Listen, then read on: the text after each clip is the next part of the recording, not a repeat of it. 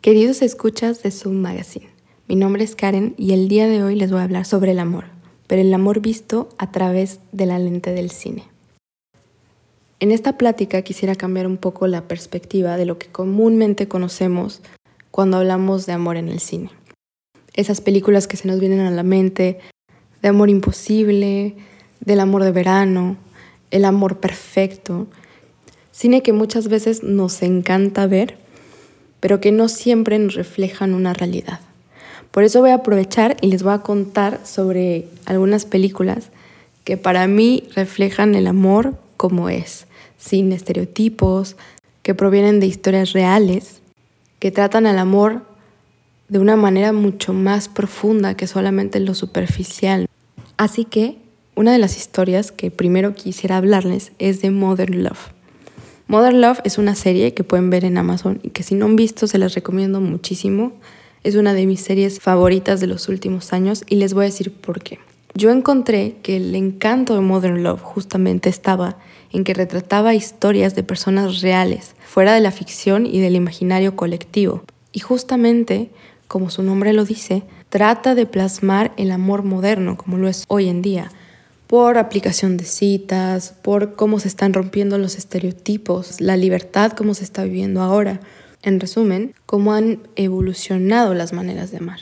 Metiéndonos un poco en la forma, esta serie solamente tiene ocho episodios, que con eso basta para que de verdad les queden ganas de volverla a ver toda completa.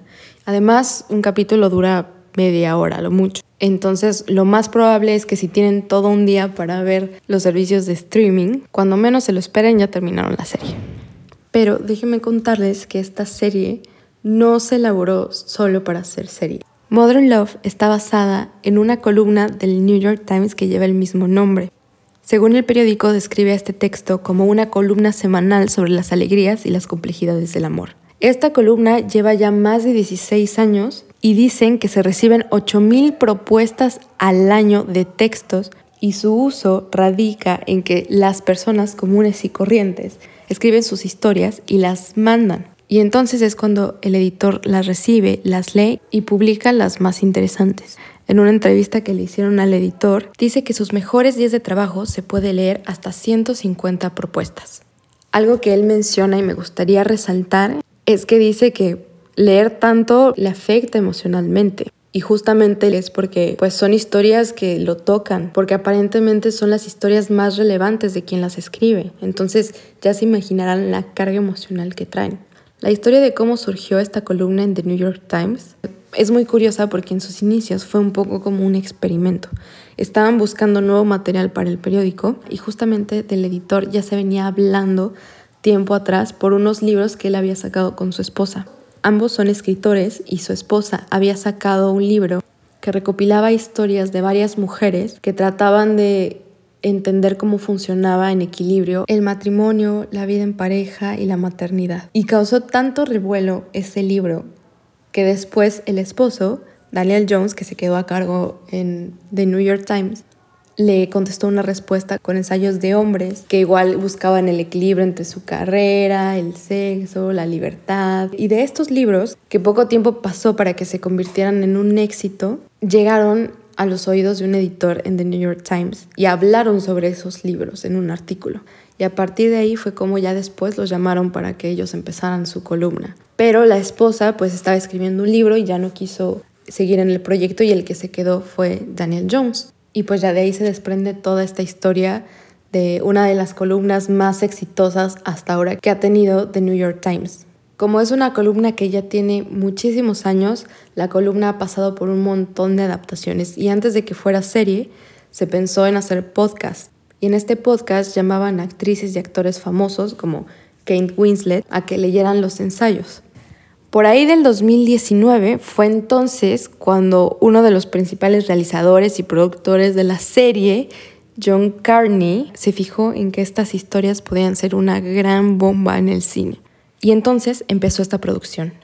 Cuando yo vi esta serie me encantó no solamente porque justo como que trata de romper tabús y aprovechó muy el momento en el que se lanzó, porque supo acoplar muchas temáticas por las que se luchaba en el 2019 a las historias que se contaban. Y creo que Modern Love llegó en un momento clave justamente para que también ayudara a la apertura de muchos temas como la bipolaridad, el matrimonio igualitario y la inseminación artificial. Ya entrando de lleno al contenido, voy a tratar de no tocar los capítulos para no generar spoilers, pero de un capítulo que sí me gustaría hacer una pequeña mención que para mí fue el mejor de toda la serie es el tercero llamado Acéptame como soy, quien quiera que sea, que es el que habla justo sobre la bipolaridad y donde Anne Hathaway se pasa de buena actriz. De verdad, la actuación que ella hace es bestial. Ponerte en la piel de una persona bipolar cuando uno actúa es un trabajo muy grande porque tienes muchos contrastes en las emociones. Y alcanzar el equilibrio para que sea creíble y no se sobreactúe requiere mucho trabajo y control. También algo que le aplaudo mucho a esta serie es que existen varios directores en los capítulos. Y eso también le da un plus porque no siempre es el mismo estilo. Cada capítulo tiene su estilo y justamente el tercero aborda la bipolaridad de una manera muy peculiar donde los recursos narrativos que utiliza el director refuerzan todavía más la situación por la que atraviesa la protagonista y la retrata de una manera muy clara y muy respetuosa y aunque le pone un poquito de magia, creo que el uso de la fantasía fue algo muy atinado justamente para romper el tabú. Y como este capítulo, hay otros que si nos ponemos a profundizar, su técnica cinematográfica es muy buena y ya de por sí las historias que cuentan son muy reales. Y sí, aunque dure 30 minutos, te dejan con una reflexión sobre lo que es realmente el amor, ¿no? Y yo creo que generan una empatía mucho más fuerte que con otra película a lo mejor más aspiracional y más superficial. Otra película de las que les quisiera hablar es Happy Together. Esta película nos cuenta la historia de Lai y Ho, dos hongkoneses que visitan Argentina para las vacaciones, pero que al llegar se encuentran con que su relación se vuelve cada vez más inestable. Se dejan invadir completamente por la pasión y esta desencadena en celos y resentimientos. Ambos generan una dependencia tan fuerte que los va carcomiendo al paso del tiempo y día a día tienen que luchar por desprenderse uno del otro.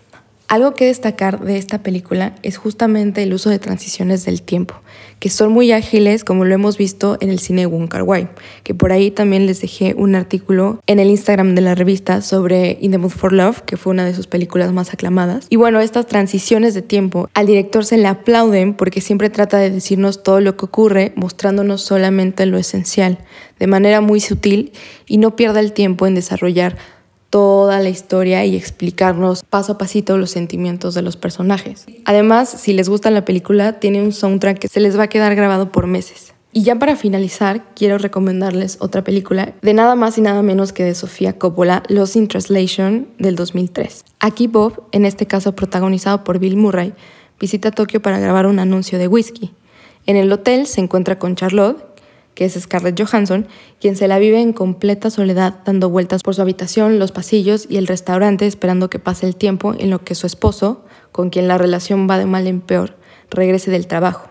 Bobby y Charlotte comienzan a pasar el mayor tiempo juntos y se vuelven amigos, pero en algunas ocasiones pareciera que existe la posibilidad de que la relación se convierta en algo más. Esta película tiene opiniones divididas porque hay quienes la aman y hay quienes la odian. Pienso que quienes la odian es porque tal vez vieron la película no en el momento en el que la tenían que ver y quizás no la entendieron. Pero esta es una película que a mí en lo personal me gusta mucho y me hace entender un poquito también de lo que es el amor que muchas veces no se alcanza a concretar. Lo que me gusta de la película es que la represión y la curiosidad que se tienen los personajes el uno con el otro está tan bien retratada que si uno se deja llevar en la película puede sentir ese vacío y hambre de los personajes por mostrar sus sentimientos. Si yo pudiera definir este filme en una frase, sería la conexión de dos personas que se encuentran perdidas en sí mismas. Así que si están pasando en un momento donde ustedes mismos se sienten perdidos, se las recomiendo mucho. De verdad les recomiendo mucho estas películas. Espero les haya gustado este podcast. Y si llegan a ver alguna de estas, por favor escríbanme y díganme qué opinan. Y bueno, les deseo una bonita semana, estén donde estén, y nos vemos en el siguiente episodio. No olviden ver mucho cine. Chao.